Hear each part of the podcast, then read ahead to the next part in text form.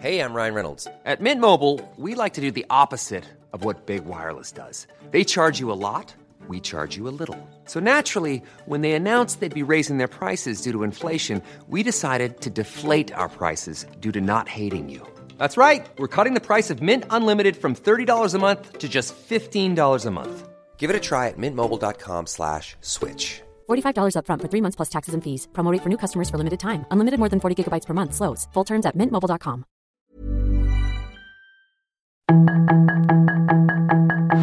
Tarde a tarde, lo que necesitas saber de forma ligera con un tono accesible. Solórzano, el referente informativo.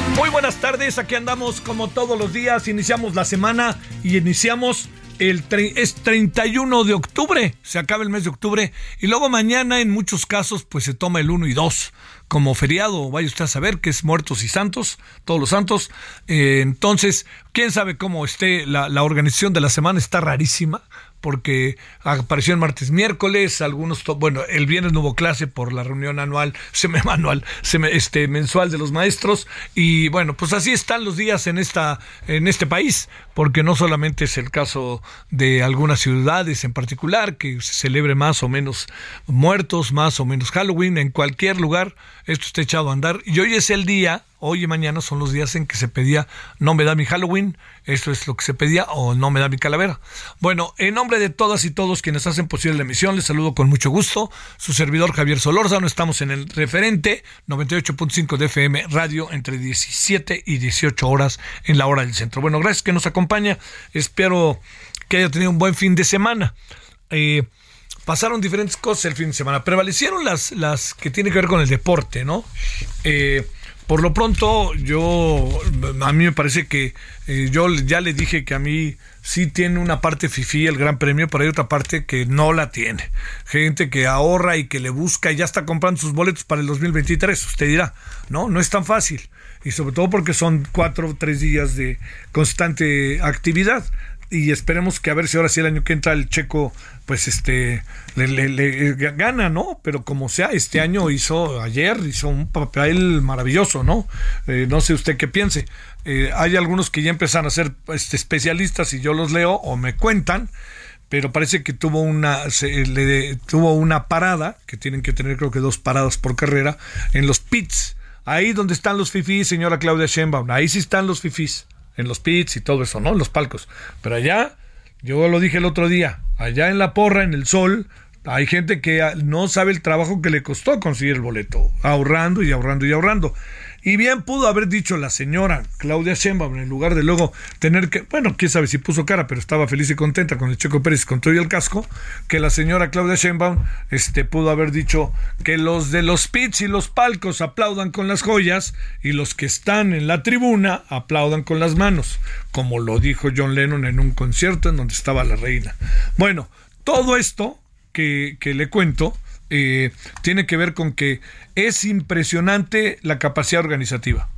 Yo le diría, claro que hubo cosas y claro que hubo ahí medio quejas porque de repente los pilotos estaban muy agobiados y necesitan hasta concentrarse, pero ahí estaban los pilotos y la gente al final acabó comportándose, la gente apoyando al checo, este, la gente para llegar y para retirarse, eh, muy bien organizado el asunto por parte de todo el grupo de Ocesa y de, Alejandro Soberón y de eh, Carlos Slim eh, Chico, y fue verdaderamente, creo que tenemos que, decirlo y ser enfáticos cuando las cosas se hacen bien en este país. Y mire qué bien las hicieron.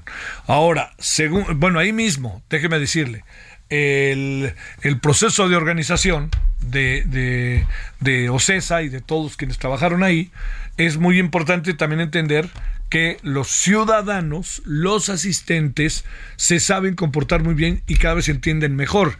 Entonces a mucha gente no le gusta llegar en un camión a este a ese lugar o quiere llegar en bicicleta, vaya usted como quiera llegar.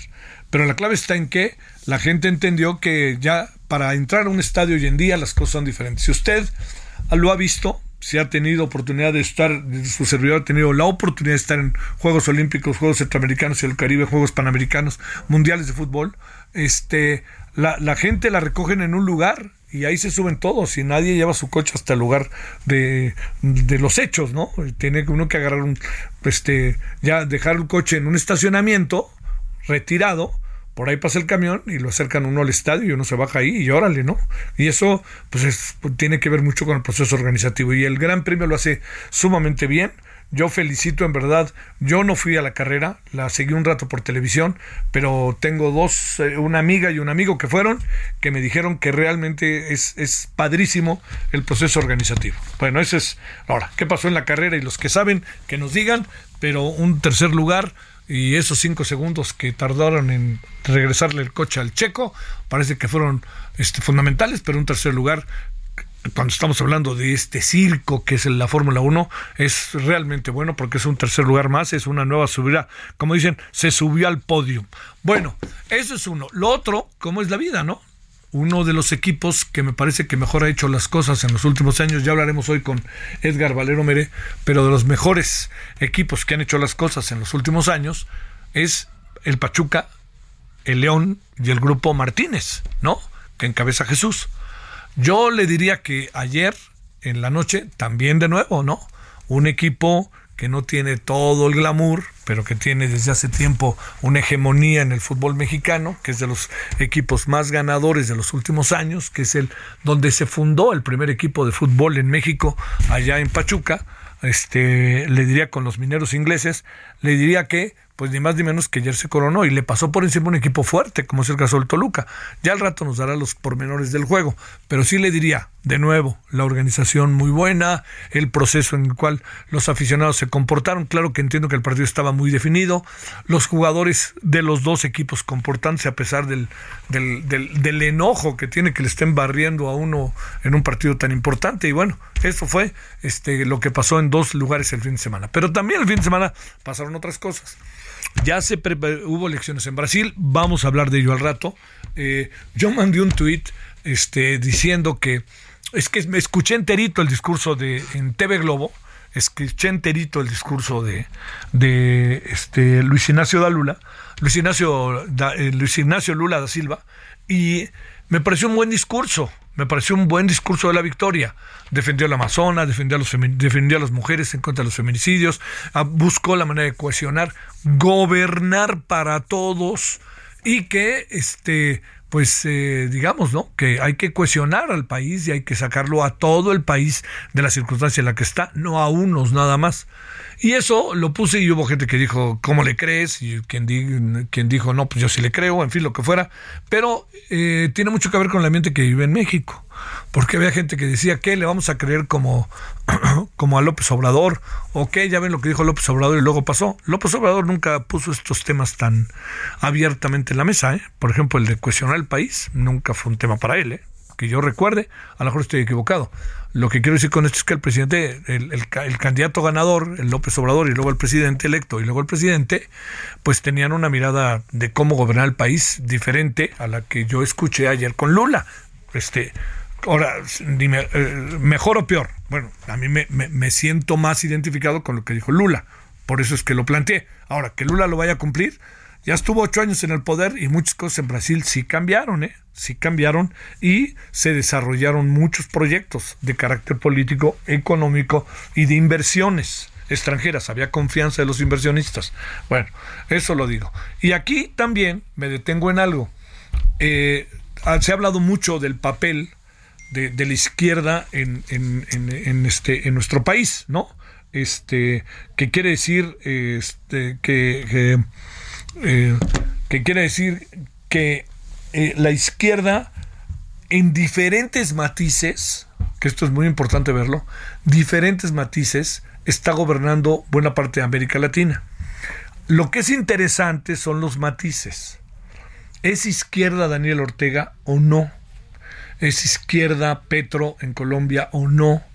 O sí, para hablar de los esquemas que teníamos históricamente, ¿es izquierda la que tiene Cuba o no? La que tiene Chile, ahora la que tiene este Brasil, ahora la que tiene, bueno, en fin, todas, todas ellas, a lo que me quiero referir es que la gran pregunta es si son izquierdas o no, y la que tiene México.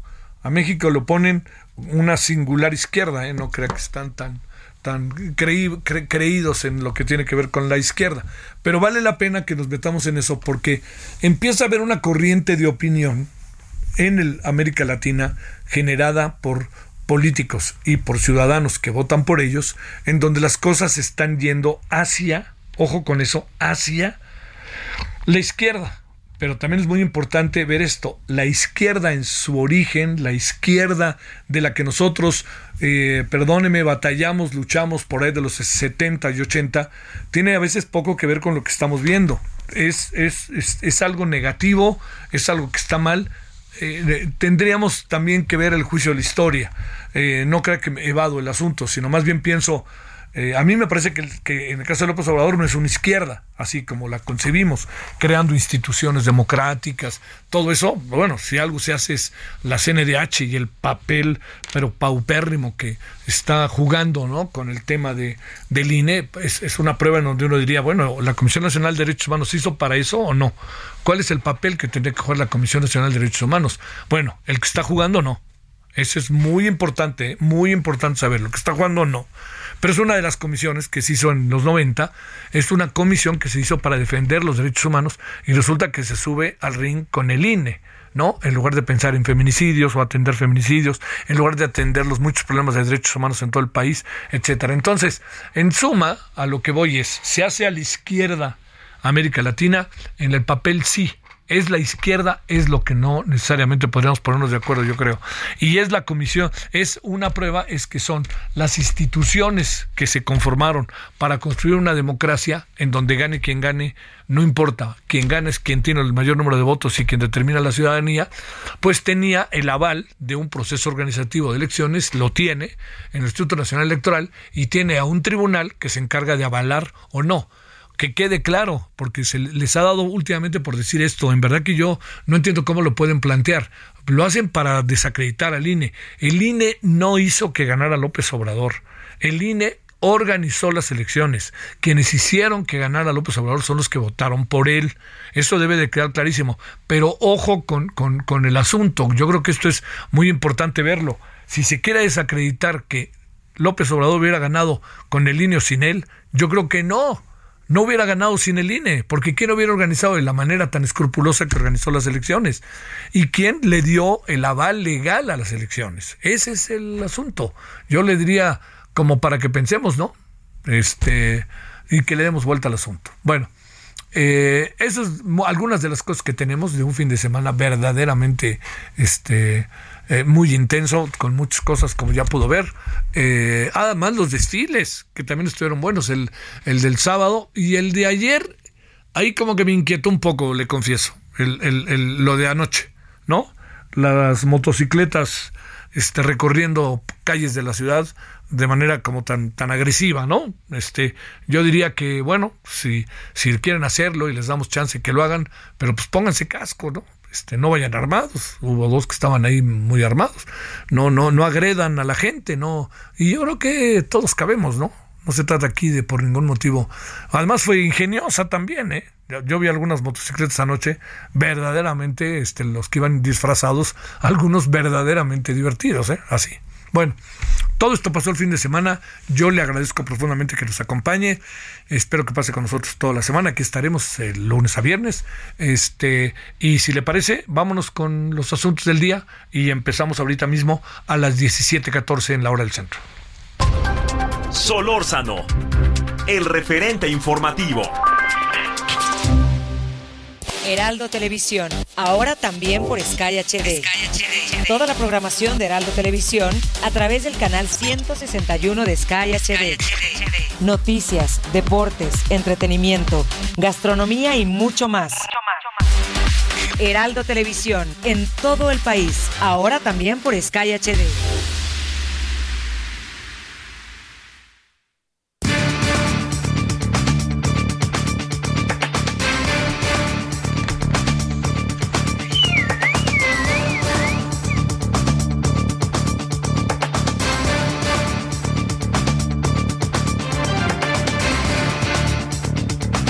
Bueno, 17:15 en la hora del centro, en el último día del mes de octubre. Gracias que nos acompaña. A ver, pasaron cosas importantes como desde el viernes me permití alertarle sobre el tema de lo que haría, lo que el, reporte que, de, que presentaría el Grupo Interdisciplinario de Expertos Independientes, el GIEI, sobre el informe que ya se conoce como el informe de Alejandro Encinas, que cada vez es más cuestionado. Esta sería la última actividad o no del GIEI. Y todo eso hoy se puso en la mesa, aunque algunas cosas la verdad que no se respondieron. Pero si le parece, hablemos con la cofundadora de Amapola, periodismo y coautora del libro Ayotzinapa, La Travesía de las Tortugas, Vania Pillenot. Mi querida Vania, ¿cómo has estado? Muy buenas tardes. Buenas tardes, Javier. Pues aquí analizando un poco pues prácticamente ya a más de ocho años del caso de los 43 normalistas desaparecidos de Ayotzinapa y pues como bien tú lo refieres, a solo unos días de que acabe o no el mandato del grupo de expertos independientes, ¿no? El, el día de hoy dan esta conferencia de prensa y bueno, gracias por el espacio para hablar del tema. ¿Qué piensas de, a ver, es que no podemos hablar nada más del informe, sino lo que ha pasado en los últimos días? Vania, ¿cómo lo ubicas? Bueno, pues yo creo que empecemos por la conferencia del día de hoy, que creo que es muy relevante, ya de manera contundente, lo venían diciendo en la, en la penúltima conferencia hasta el día de hoy, la de septiembre, en cuanto a que no existen garantías sobre la veracidad de estas 467 capturas de pantalla presentadas como evidencia en el informe de la Comisión para la Verdad y Acceso a la Justicia del caso Ayotzinapa. Y pues nos lleva al inicio porque los expertos habían sido muy, muy enfáticos en decir que los resultados se habían hecho públicos, estas revelaciones de información confidencial, cuya difusión puede entorpecer estas filtraciones, implantar versiones no contrastadas que corren el riesgo de que haya mayor impunidad en el caso. Y entonces volvemos al inicio, eh, desgraciadamente van más de ocho años de investigación, tenemos claramente una verdad histórica en el periodo del pasado gobierno de Enrique Peña Nieto, que evidentemente ya con este gobierno pues se dice es un crimen de Estado, esta fue una mentira histórica sin embargo, pues el propio grupo independiente de expertos está desestimando este último informe del que da a conocer el 18 de agosto el subsecretario Alejandro Encinas y pues sobre todo pone el punto en los padres y en las madres de familia que están perdiendo la confianza de lo que había sido pues una promesa del presidente Andrés Manuel López Obrador para resolver el caso Ayotzinapa y que esto pone en evidencia eh, pues el estatus de investigaciones que hay de los otros casos que no tienen tanta relevancia mediática y que no, no han sido no por desestimarlos pues eh, con tanto foco en la justicia no y, pues entonces nos habla no solo de Ayotzinapa sino de los demás casos y la crisis que hay en materia de justicia y derechos humanos en estos momentos en México. Esto que estás diciendo suena fuerte, ¿no? Pero así es. Las condiciones bajo las cuales estamos eh, viendo a Ayotzinapa nos hacen preguntar ¿y qué pasa con los otros casos, incluso los de este sexenio, ¿no?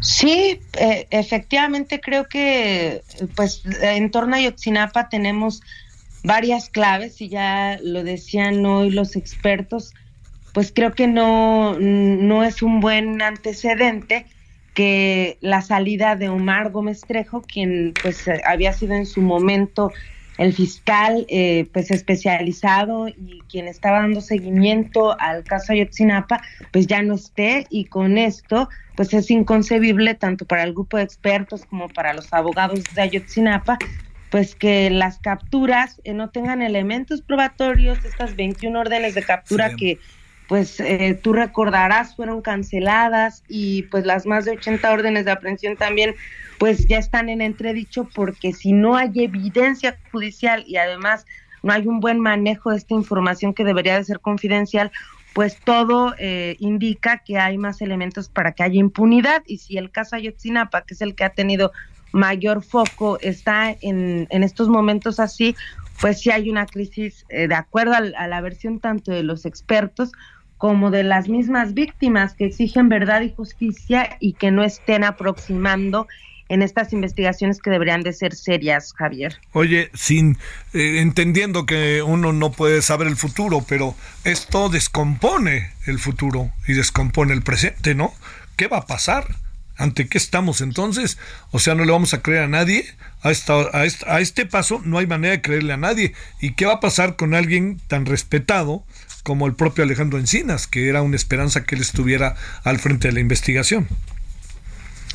Bueno, pues yo creo que también otra de las claves es esta petición que hace el grupo interdisciplinario. Proponen que dos de sus miembros sigan trabajando en el caso de la desaparición de los 43 normalistas y que, y que bueno, ya a pesar de que se concluye el plazo, eh, este mes solicitado para analizar las capturas de pantalla presentadas por esta Comisión de la Verdad, pues creo que va a haber más allá de la voluntad política con la que se ha manejado el caso y con esta despresurización de la justicia que han hecho y, lo que les han dado las familias en torno a un trato diferente, pues se va a ver eh, pues en, en qué intereses se siguen protegiendo, ¿no? Las familias, los abogados, han sido muy enfáticos que no es posible que por una parte Alejandro Encinas diga que es un crimen de Estado, involucre directamente eh, a la Secretaría de la Defensa Nacional como institución y que por otra, pues el gobierno proteja, la Fiscalía General de la República pues eh, tenga estas eh, acciones que protegen a militares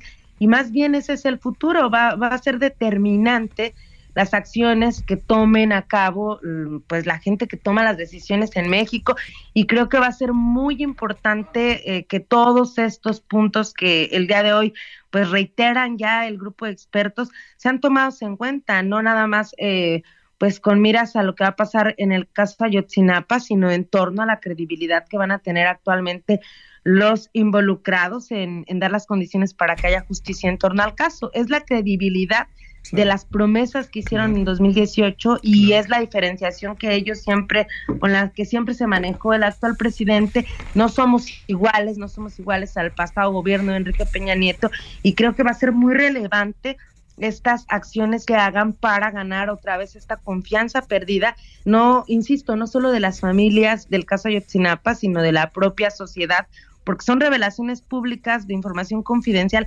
muy importantes eh, y, se habla de estas 467 capturas de pantalla como nueva evidencia sin que en realidad pues haya eh, condiciones para saber de dónde fueron eh, de dónde fueron sacadas, ¿no, Javier? Entonces vamos a, ver qué sigue en torno a estas observaciones que han hecho estos expertos que, que, han acompañado a las familias desde hace más de ocho años y que son indicados, eh, no solo porque lo diga yo, sino porque conocen desde las entrañas el caso Ayotzinapa y como ellos decían es volver desde cero si otra vez quieren poner a otra gente que no tiene que ver desde el 2014 al día de hoy y vamos a ver qué es lo que pasa, ¿no? Si, además, ponen atención las actuales autoridades o no. Oye, Vania, además de alguna u otra manera, esa comisión existe, bueno, porque sí, avaló el gobierno de Peña Nieto, si se quiere, la echó para adelante, etcétera, pero era lo que pidieron las familias, ¿no? Una comisión externa latinoamericana que pudiera decirnos algo, ¿no?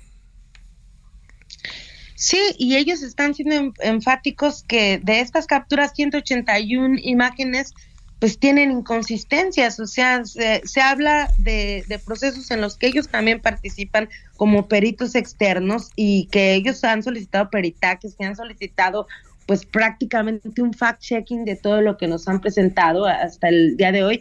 Y creo que es importante revisar estos hallazgos con la seriedad que, que tiene esta comisión y no desestimarlas porque ellos mismos desde hace años dijeron lo que hasta el 2022 nos dicen Cinas, que este es un crimen de Estado, que esta verdad histórica fue una construcción histórica y creo que hay que tener cuidado con estos eh, señalamientos porque si no otra vez nos regresamos al principio y, la confianza está en juego. Te mando un gran saludo, Vania, muy buenas tardes. Buenas tardes, Javier, un abrazo a ti, a tu auditorio. Para ti, gracias. Pausa. El referente informativo regresa luego de una pausa.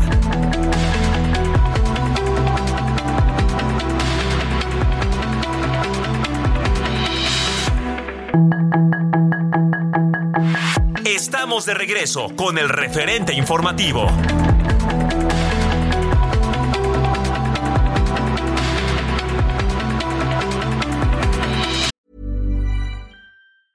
When you're ready to pop the question, the last thing you want to do is second guess the ring. At Bluenile.com, you can design a one of a kind ring with the ease and convenience of shopping online. Choose your diamond and setting. When you find the one, you'll get it delivered right to your door. Go to Bluenile.com and use promo code LISTEN to get $50 off your purchase of $500 or more. That's code LISTEN at Bluenile.com for $50 off your purchase. Bluenile.com code LISTEN. En el referente informativo le presentamos información relevante.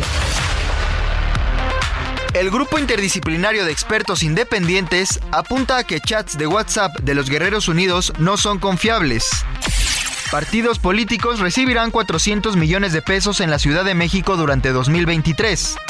Canadá es contemplado para el Plan México-Estados Unidos contra el cambio climático, asegura López Obrador. Caen tres presuntos guachicoleros con 2.000 litros de combustible robado en Hidalgo. Frente frío número 6 causará lluvias en 17 estados de la República Mexicana. Profeco lanza sitio web para comparar precios de casi 500 productos. Embajador en Corea del Sur confirma dos mexicanas heridas tras estampida en Seúl. Centenares de poblaciones de Ucrania se quedan sin luz tras ataques rusos. Lula da Silva gana elecciones en Brasil con el 50.9% de los votos.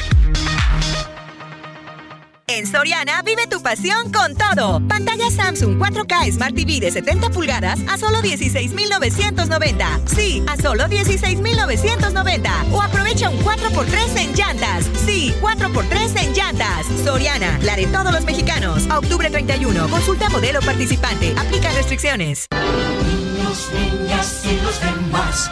Vengan pues, yo les voy a enseñar. Un extraño y gran país que se llama Halloween. Esto es Halloween, esto es Halloween. Gritos mil en la oscuridad. Esto es Halloween, asustar es nuestro fin. Ya verán como todo el mundo temblará. Gritos dan, gritos hasta el fin. Así es siempre Halloween. Bajo tu cama me voy a esconder.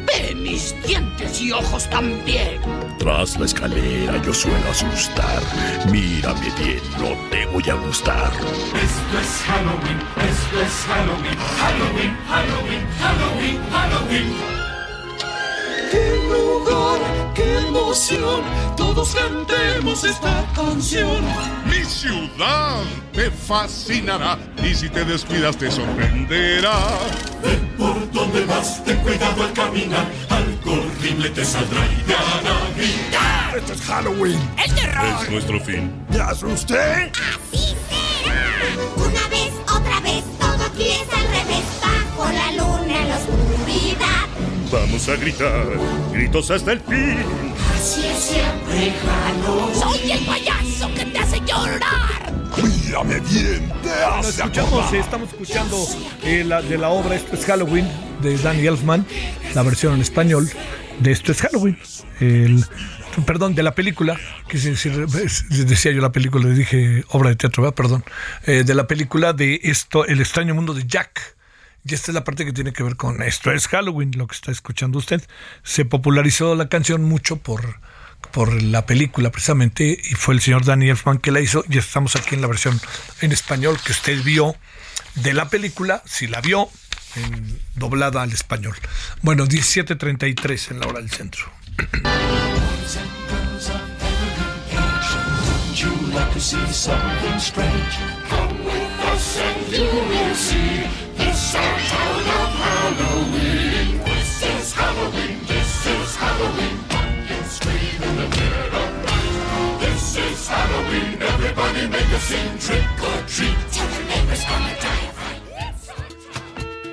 Hola a todas y todos, soy el doctor Francisco Holguín Sánchez, director médico para el portafolio de oncología en Pfizer México. ¿Qué sucede cuando se confirma un diagnóstico de cáncer de mama? Primero, es importante eliminar la creencia de que un diagnóstico de cáncer es sinónimo de sentencia de muerte. Hoy en día no es así. La constante comunicación con el especialista es de gran importancia para saber la localización y la etapa del cáncer, así como el tratamiento más adecuado. Las tres terapias básicas para contrarrestar el cáncer son la cirugía, radiación y los tratamientos sistémicos. Hazlo bien, mano al pecho.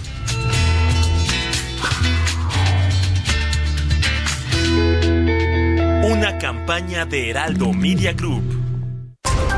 Solórzano, el referente informativo.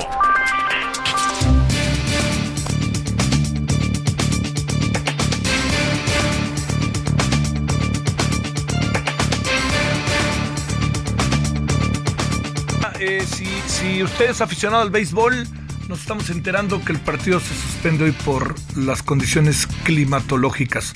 Dicho de otra manera, Phillies contra el equipo de Astros van 1-1, jugarán mañana, no hoy. Y habrá que estar atentísimo, como siempre, ¿no? Al, al tema de la, del clima, ¿no? Con el béisbol sí no se puede jugar con lluvia y con, ni pero ni de broma. No hay manera, así se lo digo, no hay manera. Bueno, oiga, pues este gracias que nos acompaña, que sigue con nosotros. Le cuento que eh, ganó Lula, a Jair Bolsonaro. Bolsonaro no ha hablado como uno imaginaría. Yo le insisto que eh, vimos ayer en TV Globo en la tarde el discurso de Lula, me pareció a mí muy interesante, habrá que ver del dicho al hecho qué trecho hay, pero sobre todo ya ganó Lula y lo determinó un proceso electoral en donde hay voto electrónico. Entonces, cuando dicen por qué el, el, INE no lo dice hasta la noche, porque tiene que contar todo el país, señores, me extraña, ¿no? Bueno, es con tal de joder al INE, hacen cualquier cosa. No puede, pues nomás uno vota electrónicamente, inmediatamente se sabe, pero aquí vaya usted allá a la sierra de Oaxaca y que no puede, pues así que no anden diciendo, por favor, todos estos agoreros del desastre. Le agradecemos a la doctora Ileana Rodríguez Santibáñez, investigadora de Derecho Internacional Público del Tecnológico de Monterrey. Doctora Ileana, ¿cómo te ha ido? Muy bien, ¿qué tal? Muy buena tarde, Javier. Un saludo a ti y a todo tu auditorio. Gracias, Ileana. A ver, ¿cuáles son así como los grandes elementos para entender lo que pasó ayer y lo que inevitablemente va a empezar a pasar por ahí del mes de enero, ¿no? Que es cuando toma posesión. Bueno, eh, sí, definitivamente los brasileños abogan por un mejor salario, por un mejor sistema de salud y por un trato equitativo o justo en términos de no discriminación e inclusión de género. Recordemos que la legislación en términos de paridad e inclusión de negros y mulatos en Brasil efectivamente le corresponde a los periodos en que gobernó Lula da Silva, que tiene una mirada mucho más social, sin duda sí centrada también en la obtención de capital para poder desarrollar sus programas de gobierno, pero sí tuvo una agenda bastante cargada a programas sociales que mm, logró sacar a millones en Brasil de la pobreza.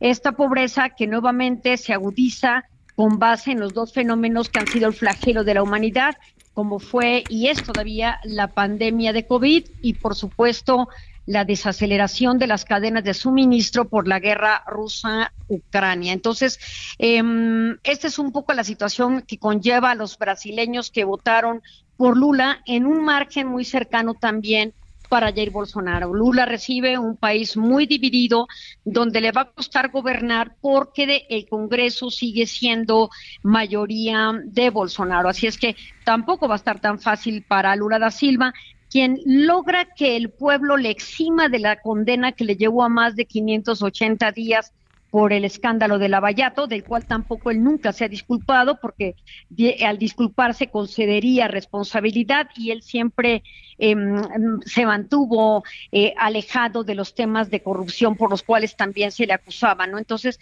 es un periodo importante para Brasil, un país de más de 213 mm, millones de habitantes, em, que vamos a ver si logra generar mayores expectativas económicas y, por supuesto, sociales para el pueblo brasileño.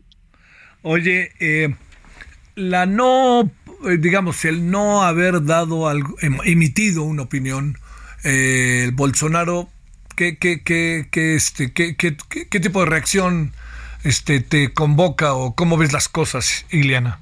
Eh, es muy interesante porque la lectura en derecho que en política es muy diferente. Nosotros, em, los abogados, tenemos generalmente que decir que el que calla otorga, pero en muchos momentos también en derecho el silencio no implica nada, es decir, em, no se puede interpretar. Sin embargo, en el terreno de lo político, eh, a mí me parece que Jair Bolsonaro, que todavía le resta hasta el 31 de diciembre como gobernante de esta gran nación, tiene que ser muy cauto con sus dichos y seguramente que está siendo asesorado para poder ver cómo impugna este resultado que es incuestionable, porque finalmente eh, él sí manejó una campaña muy agresiva desde antes en términos de denunciar la posibilidad de la fragilidad de un sistema electoral que podría ser violentado en sus protocolos electrónicos.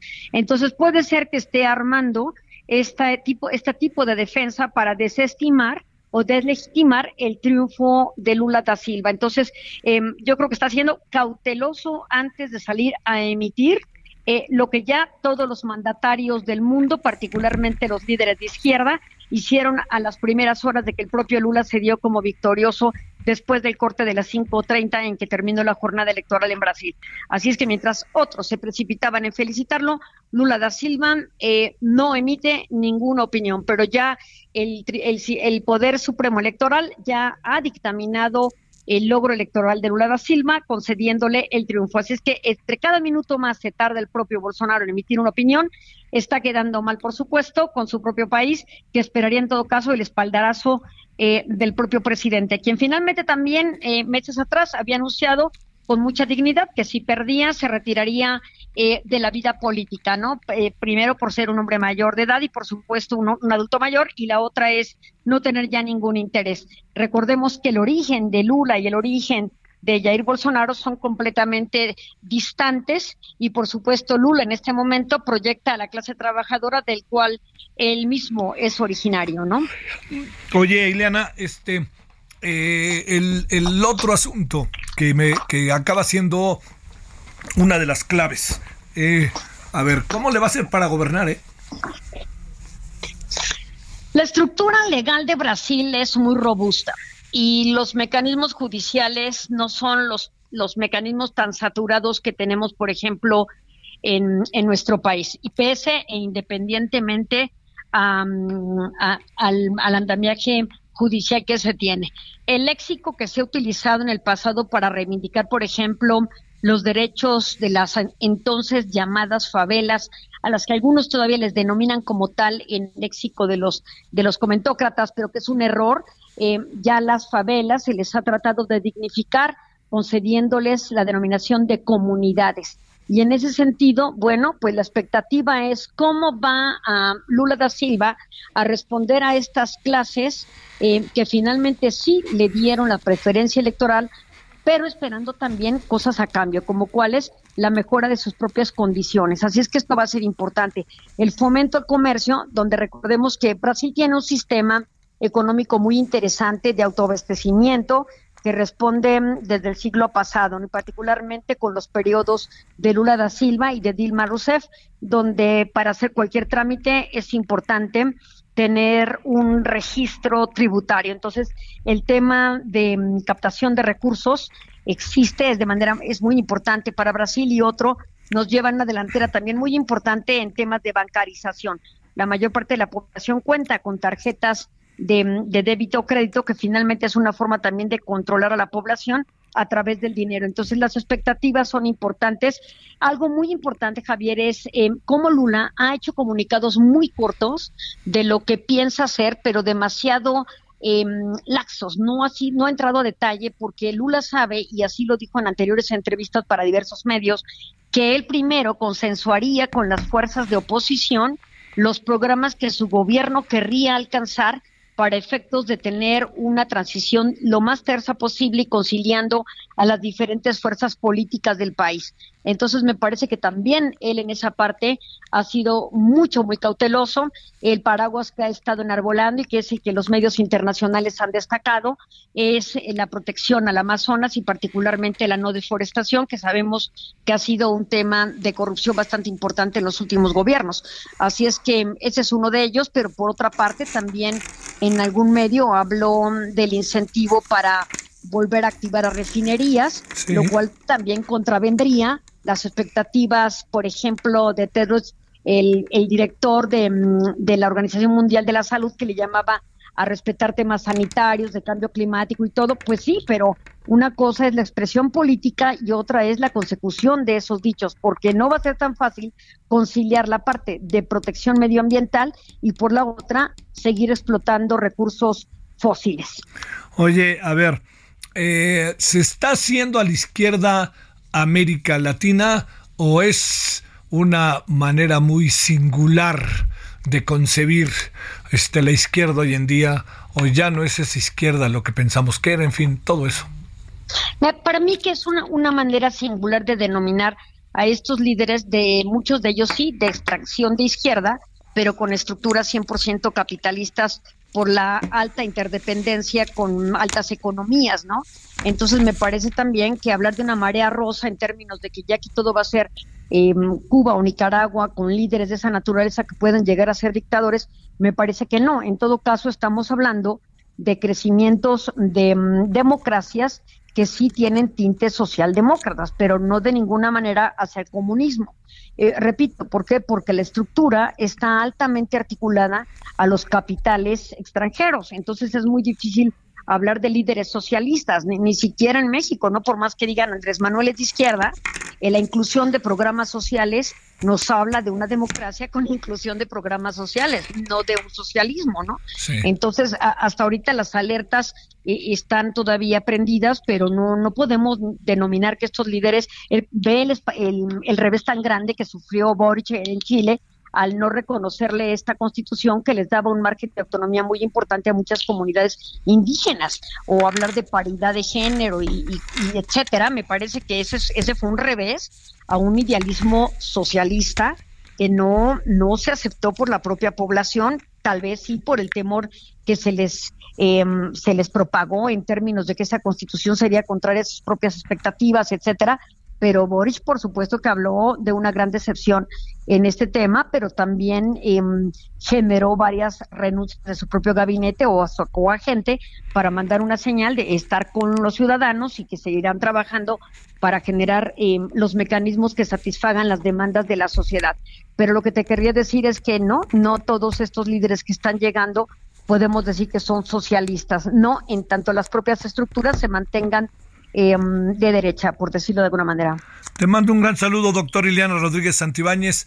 Eh, fue bueno para Brasil que ganara Lula, ¿no? Me da la impresión. Eh, sí, repito, em, el pueblo es el máximo tribunal.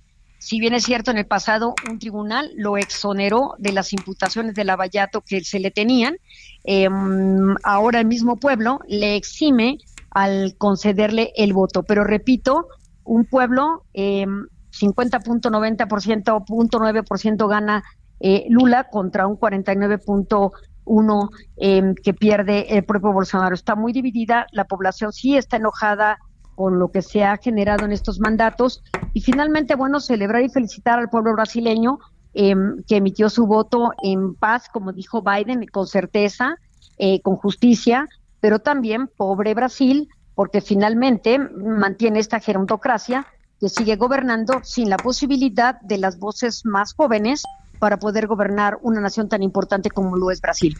Que nos empieza a pasar por aquí en México, ¿no? Sí, eh, estamos en esta, en, observando el mismo fenómeno, ¿no? No estamos viendo relevos de generaciones más jóvenes que tengan el, el ímpetu y el conocimiento y la estrategia para dirigir con convicción eh, el proyecto más importante que es dirigir una nación, ¿no? Entonces, sí, es un reto para Brasil y ojalá que el propio Lula da Silva supere al pasado y genere la estructura de cara a los nuevos retos de este siglo XXI pospandémico y, y todavía con una guerra viva como la que hay. Te mando un gran saludo, doctora. Gracias, Siliana. Yo a ti otro. Cuídate, Javier. Hasta pronto. Un saludo a todos. Chao. Gracias. Vámonos con Edgar Valero. Solórzano, el referente informativo. Los deportes con Edgar Valero, porque el deporte en serio es cosa de expertos. Querido Edgar, ¿cómo te fue de fin de semana? ¿Cómo estás? Buenas tardes. Eh, querido Javier, ¿cómo estás? Buenas tardes. Muy bien, muy bien. Ando aquí en Toluca, vine a ver eh, cómo fue el reporte de daños finales después del atropellamiento en Pachuca los Diablos Rojos. Oye, a ver si anda escuchando un poquito lejos, a ver si ahorita podemos arreglarla. Ahí, por favor, a ver si le... Ahí como me escuchas. Mucho mejor. Dices que ah, fuiste a ver a Toluca, ¿cómo quedó el asunto? Eh, sí, a, ver, el, reporte de los daños que sucedió ayer ahí en, el partido de vuelta en Pachuca, que nos muestra dos cosas, eh, eh, salvo tu mejor opinión. Una, que, que Pachuca supo mantener el estilo del torneo pasado, supo conservar la dinámica, con unos cuantos ajustes y con Almada, que es un gran director técnico y hay que lo candidatea para la selección nacional, hicieron un gran trabajo y, bueno, aquí sí no, no nada más es que no hizo el Toluca, aquí es todo lo que sí hizo el Pachuca, que pareció que el partido estaba 0-2 en contra de ellos cuando empezó en vez de, que tenían una ventaja de cuatro goles, Javier. Sí, sí. Te andamos escuchando de repente un poquito lejos. Sí te alcanzamos a escuchar ahí para que mientras ajustes. Oye, eh, bueno, más allá de que es un futuro, pero a mí no me parece mala opción Almada para la selección mexicana, ¿no? ¿O qué piensas? No, de ninguna manera. Eh, a mí me, gusta, es un técnico entrón, es un técnico eh, pues que viene a refrescar un poquito, ¿no? Siempre hablamos de los mismos cada vez que, viene el cambio de técnico de la selección nacional. Ya sabemos que Gerardo Martino, si pudiera irse hoy, se iría. Pero pues no, se va a quedar hasta el Mundial, lamentablemente, para los que sí nos gusta el fútbol. Y el caso de Almada, insisto, eh, Javier, ¿cuál fue el, adjetivo calificativo que casi todos le pusimos al Pachuca eh, en esta fase final? Que jugaba bonito y además jugaba dinámico y haciendo goles, porque sí que hizo goles. Sí, sí, sí. Oye, este, y ahora se nos acaba el fútbol local y estamos en el fútbol femenil, que están también en cuartos de final por ahí, ¿no? Sí, este, Javier, mira, eh, hay que ser honestos, no se le ha dado a la Liga Femenil MX la proyección que se merece. Eh, se hizo más escándalo hace un par de meses, ¿te acuerdas? Cuando los problemas en la selección femenil que fue al Mundial eh, allá en Costa Rica. Pero, pero bueno, también tiene su público y la Liga Femenil, la Liga MX Femenil ha mejorado sustancialmente. Eh, pero al margen de, eso también, eh, Javier, eh, en este momento creo que venimos saliendo de un fin de semana extraordinario, dos grandes partidos de serie mundial, el tercero se pospuso hoy porque hay mal clima en Filadelfia, tuvimos Fórmula 1 y pues muchas cosas para festejar y muchas cosas para mejorar sobre todo, con una gran actuación de Checo Pérez, pero en la realidad, Javier, que comentamos aquí el viernes pasado, su realidad era esa, eh, competir hasta donde sus manos le permiten, pero tenía a un eh, alien, eh, de, o tiene un alien de compañero que es Max Verstappen. Sí, oye, que sí creo que está escribiendo historia, ¿eh? Sí es excepcional, ¿no? Sí, 14 victorias en una sola temporada, supera las 13 que en algún momento tuvo Schumacher, que tuvo Sebastián Vettel, eh, pero es un extraordinario piloto. Eh, me encantó el rebase de Checo Pérez en, la primera eh, curva, al final de la recta, cuando se tira por todo para desplazar a, George Russell, el piloto de Mercedes, y eso son las cosas que va a hacer que lo respeten, que siga creciendo. eh, la organización formidable, el festejo de la gente increíble, pero hay muchas cosas que cuidar si es que no queremos que haya sanciones para el comité organizador, que ha hecho un gran, gran trabajo, sinceramente. Bueno, oye, ¿y qué? Ya nos ponemos en modo fútbol americano, serie mundial y Copa del Mundo, ¿no? Sí, es lo que viene. Eh, por lo pronto, Serie Mundial que te, que te comentaba hace un momento, eh, la serie igualada, un juego por bando, hoy mal clima en Filadelfia. Fíjate que cuando tus Yankees de Nueva York se coronaron venciendo a Filadelfia en el 2009, yo te platicaba el otro día, tuve la oportunidad de estar en esa Serie Mundial que ganó 4 a 2 el equipo de los Yankees. Y los juegos en Filadelfia, eh, Javier, se tuvieron que posponer. Hubo un juego que se extendió hasta las 3 de la mañana porque se fue atrasando por lluvia, por lluvia, tapaban, eh, destapaban, tapaban, destapaban, eh, y eso es lo que pasa en Filadelfia, pero es el sabor, el sabor rico de la Serie Mundial, que además será, eh, Javier, pase lo que pase, la Serie Mundial que haya terminado más tarde de todas las 118 que se han disputado. Bueno, pues este, Edgar, te mando saludos. A ver qué te dicen en Toluca ahí, qué, le, qué, tren le pasó por encima a Nacho Ambriz. y ya me contarás. Y felicidades al Pachuca. Qué maravilla de organización hay atrás de ello, ¿eh? Así es, eh, indudablemente. Séptimo título en 23 años es formidable. Muchas felicidades y se siguen renovando, siguen produciendo en la Universidad del Fútbol y eh, hicieron un gran trabajo. ¿no? También Nacho Ambriz, hay que, hay que señalarlo. Eh, ya lo platicaremos más a fondo en otro momento. Te mando un gran saludo. Buena semana, Edgar. Igualmente, Javier, gracias. Un saludo, amigos del auditorio. Buenas tardes. Bueno, nos vemos a las 21 horas en Hora del Centro. Vamos a hablar de la CNDH que va contra el INE. Vamos a hablar de, este, de muchos otros temas que tenemos y algo de lo que hemos hablado en la tarde. Pásala bien, adiós. Hasta aquí Solórzano, el referente informativo.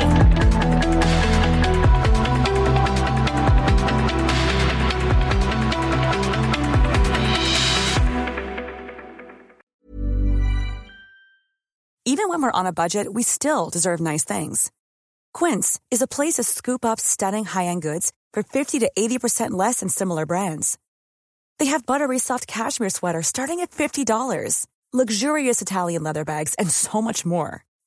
Plus, Quince only works with factories that use safe, ethical, and responsible manufacturing. Get the high-end goods you'll love without the high price tag with Quince. Go to quince.com/style for free shipping and 365-day returns.